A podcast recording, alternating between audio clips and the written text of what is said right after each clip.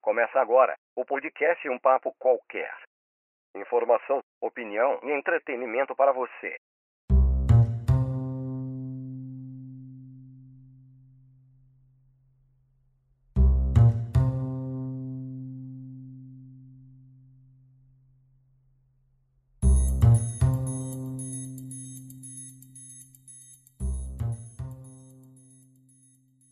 O ano era 1904.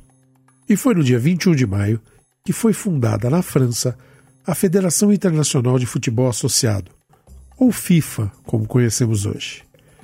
Desde aquela época, havia planos para a realização de um campeonato mundial de futebol entre seleções.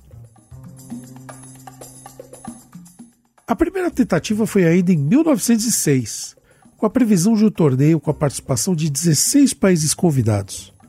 Curiosamente, ao término do prazo para confirmação da participação destas equipes, nenhum convidado confirmou sua participação. Assim, momentaneamente a ideia de um Mundial de Futebol havia fracassado e o projeto foi, então, abandonado. Em 1908, com os Jogos Olímpicos, tivemos um torneio de futebol dentro dos Jogos. E o então presidente da FIFA, Karl Richmann, queria que o torneio olímpico fosse reconhecido como Campeonato Mundial de Futebol.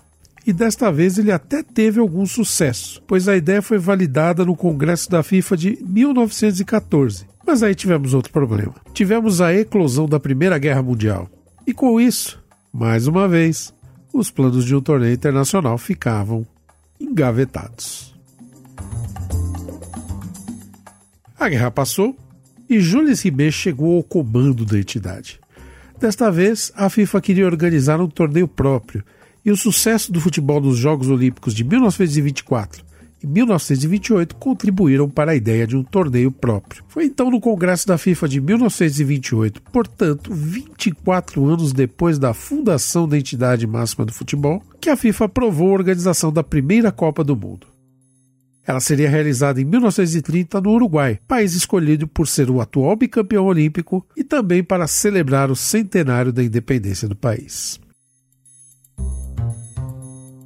E assim, após tantos entraves, começava a história do torneio que a cada quatro anos reúne as melhores seleções de todos os cantos do mundo para a disputa da Copa do Mundo. Uma história que vem acontecendo quase de forma contínua desde 1930, sendo interrompida somente por conta da Segunda Guerra Mundial. E por isso não tivemos Copa em 42 e 46.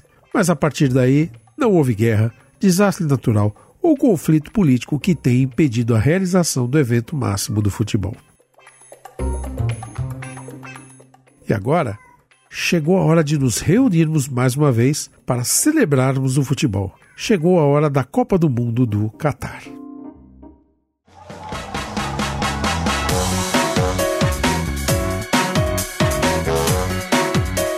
Olá, como você está? Ajeita seu fone de ouvido e aumenta o som do seu áudio, porque está começando o nosso um Papo Qualquer, o podcast do site Um Blog Qualquer e que desde 2017 é a voz do BQ aqui na Podosfera.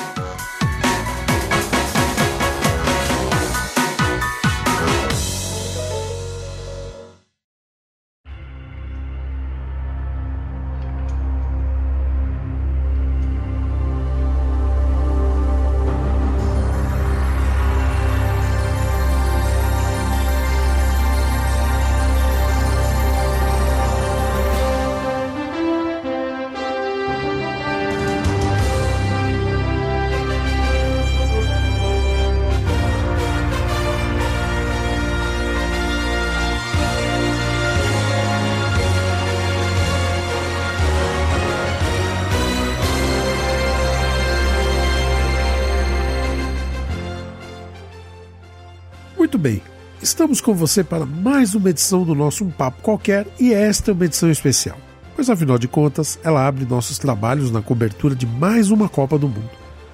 O projeto Uma Copa Qualquer surgiu em 2010, na edição da África do Sul, e desde então o UBQ tem feito sua cobertura do evento com resenhas, crônicas, podcasts e vídeos. Já estamos em nossa quarta Copa do Mundo. Para nós, é uma grande emoção participar de cada momento deste que é o maior torneio de futebol do planeta. É importante dizer que na história de nossa cobertura, nós já criamos muito conteúdo por aqui. Começamos com as crônicas em 2010 e em 2014. Além das crônicas, inauguramos as resenhas dos jogos, onde contamos de forma bem humorada o que rolava nos gramados. Para 2018, demos um passo ousado e criamos a série de podcasts História e Glória da Copa do Mundo. Um especial com vários episódios que contou detalhes de cada edição do Mundial até 2014. Iniciamos o projeto aqui no Papo Qualquer, mas a coisa tomou uma proporção tão grande que passamos a contar com a parceria do pessoal dos podcasts Papo Canela e apenas um cast, onde os amigos Felipe Canela e Sebastião Carlos Bondziu dividiram a mesa comigo na condução dos episódios. Fizemos então uma tabelinha, duas edições de Copa no Papo Qualquer e duas edições lá no Papo Canela. E ainda pudemos contar com a presença de vários convidados, como Julian Catino, Rodrigo Mamondes, Rafael Morgado e outros amigos que generosamente aceitaram o nosso convite para participar do papo. No final, tivemos um belo documentário que está à sua disposição, tanto no nosso feed como no feed do Papo Canela, e que vale muito a pena você conhecer. Por falar em documentário, preciso fazer um parênteses muito importante. No final da nossa cobertura de 2018, tivemos a honra e o privilégio de entrevistar o jornalista e também fanático por Copa do Mundo, Tiago Berraich. Na ocasião, tivemos uma conversa muito legal sobre jornalismo e futebol. Ele também estava lançando a primeira edição do seu livro Biografia das Copas, que é leitura obrigatória para você que gosta de futebol e de Copa do Mundo.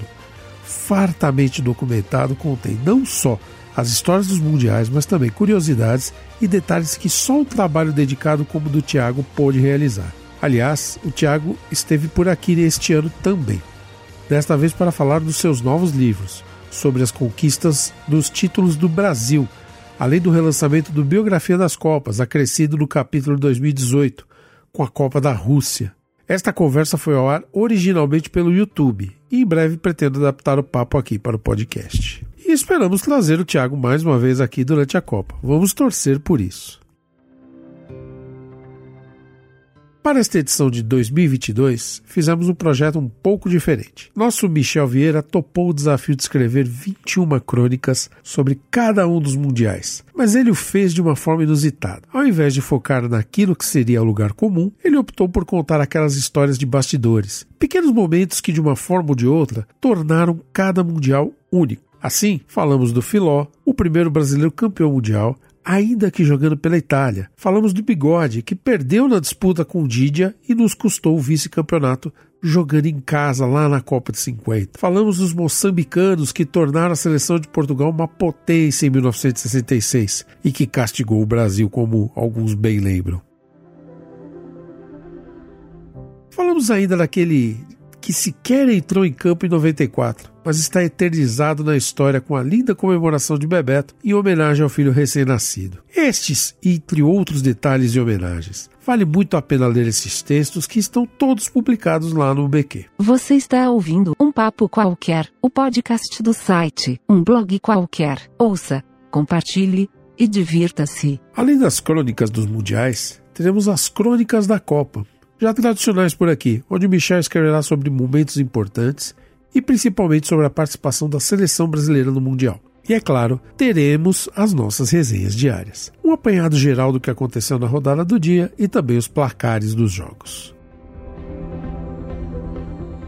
Nos podcasts, a nossa cobertura será indireta. Primeiro, porque já temos um grande volume de conteúdo a ser publicado. Segundo, porque mais uma vez nós e o Papo Canela vamos fazer uma parceria e as lives pós-rodada acontecerão por lá.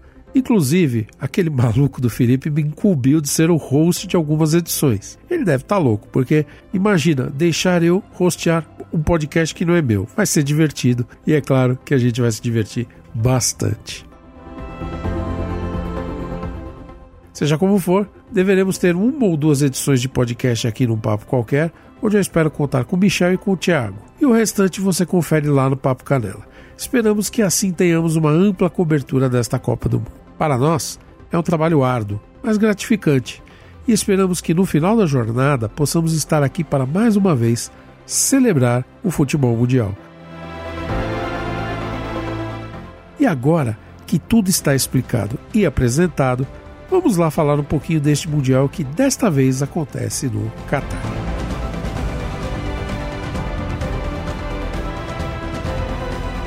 Você está ouvindo um papo qualquer. Entretenimento, informação e opinião para você.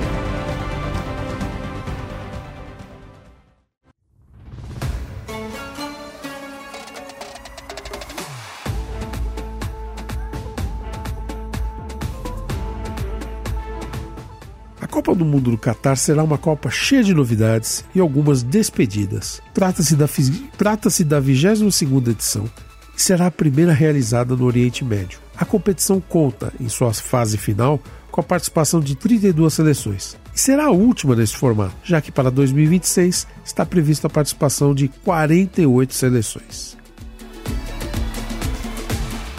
A escolha do Catar como sede da Copa do Mundo foi muito polêmica, surgindo inclusive suspeitas de corrupção, lavagem de dinheiro, compra de votos, enfim, muita coisa ficou mal explicada na escolha da sede. Houve uma ampla investigação em 2015, mas como nada foi comprovado, o Catar foi confirmado como a sede do Mundial de 2022. A polêmica da escolha segue por outros fatores, a começar pelo clima hostil. Afinal de contas, lá é muito quente. Tão quente que até o calendário do Mundial teve que ser alterado para o final do ano, para uma época onde as temperaturas são mais amenas. E por amenas, estamos falando em temperatura na casa dos 30 graus, para mais. Outra questão diz respeito ao tamanho do país e sua pouca tradição no futebol. Estamos falando de um país com quase 3 milhões de habitantes e boa parte desta população é constituída por estrangeiros. Além disso, o país não conta com uma estrutura hoteleira que comporte o volume de visitantes durante a Copa, sendo necessário o emprego de navios de cruzeiro adaptados como hotéis para que haja espaço para todo mundo. E ainda resta a questão dos estádios, que não existiu em número suficiente para a realização do Mundial.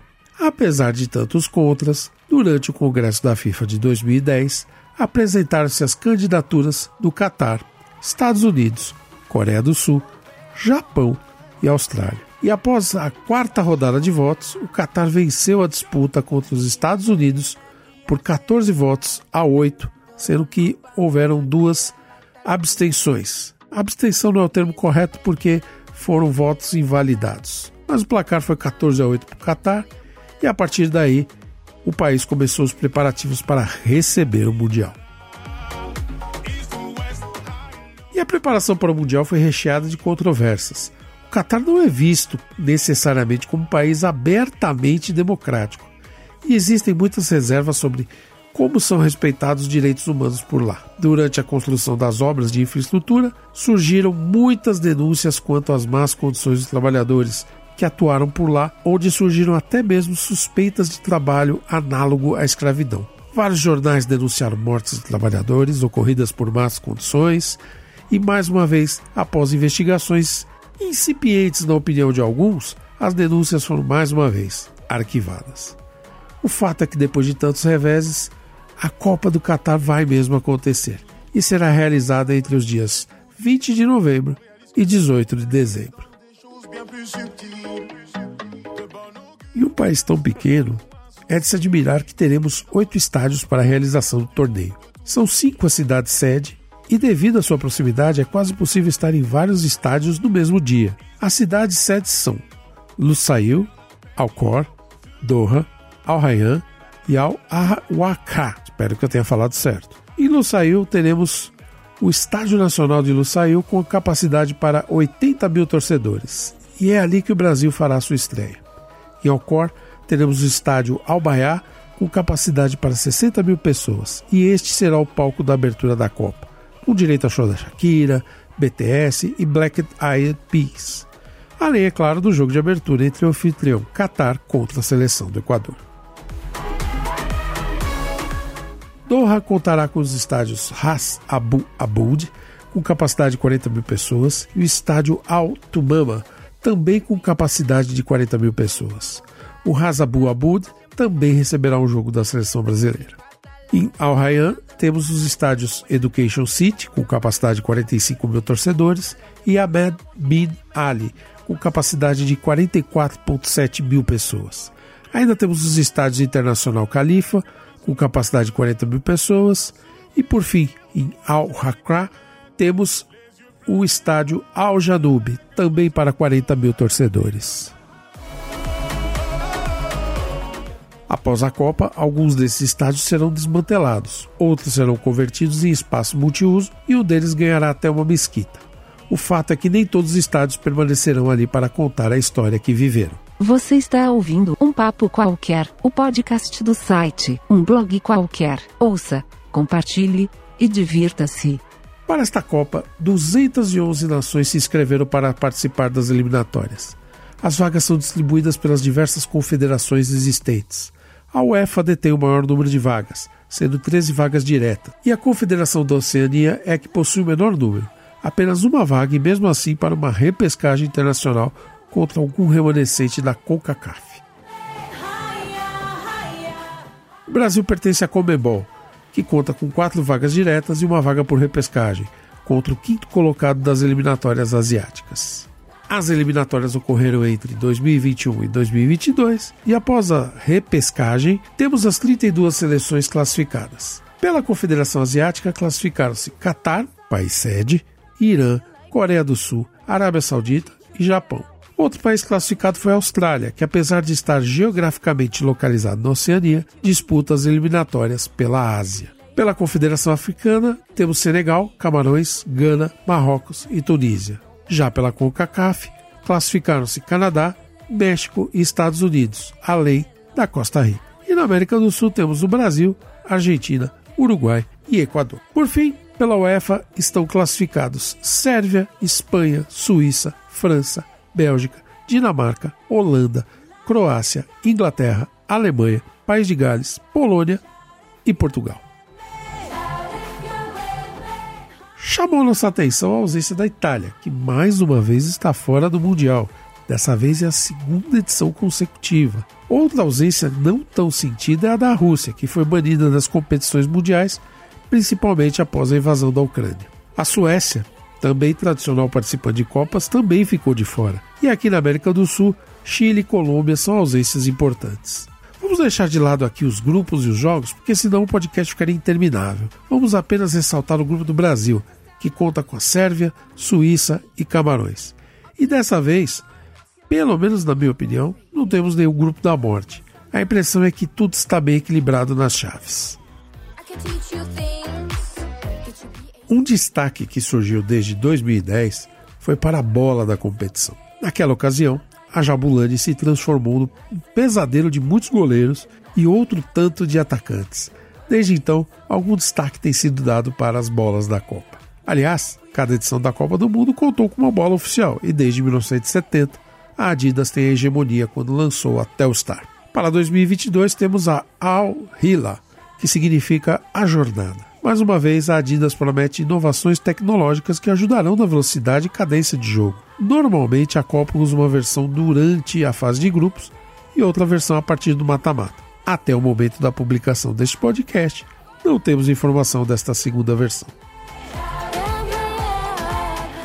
Outro destaque é para a mascote da Copa, ou o mascote da Copa. Desde 1966, é tradição a organização adotar um mascote para a Copa. Na época, o leão Willy foi o mascote na Copa da Inglaterra. E depois vieram Juanito, Tip Tap lá na Alemanha, Gauchito, Naranjito, Pique na Copa do México, Tchau na Copa da Itália, o cachorrinho Striker na Copa dos Estados Unidos, o Futix na Copa da França, que era um.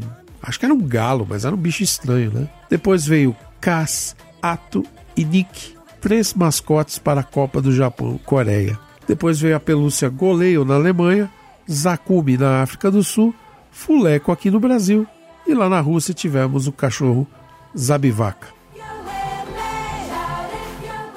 Para o Catar, o mascote escolhido foi Laib, que significa jogador super habilidoso.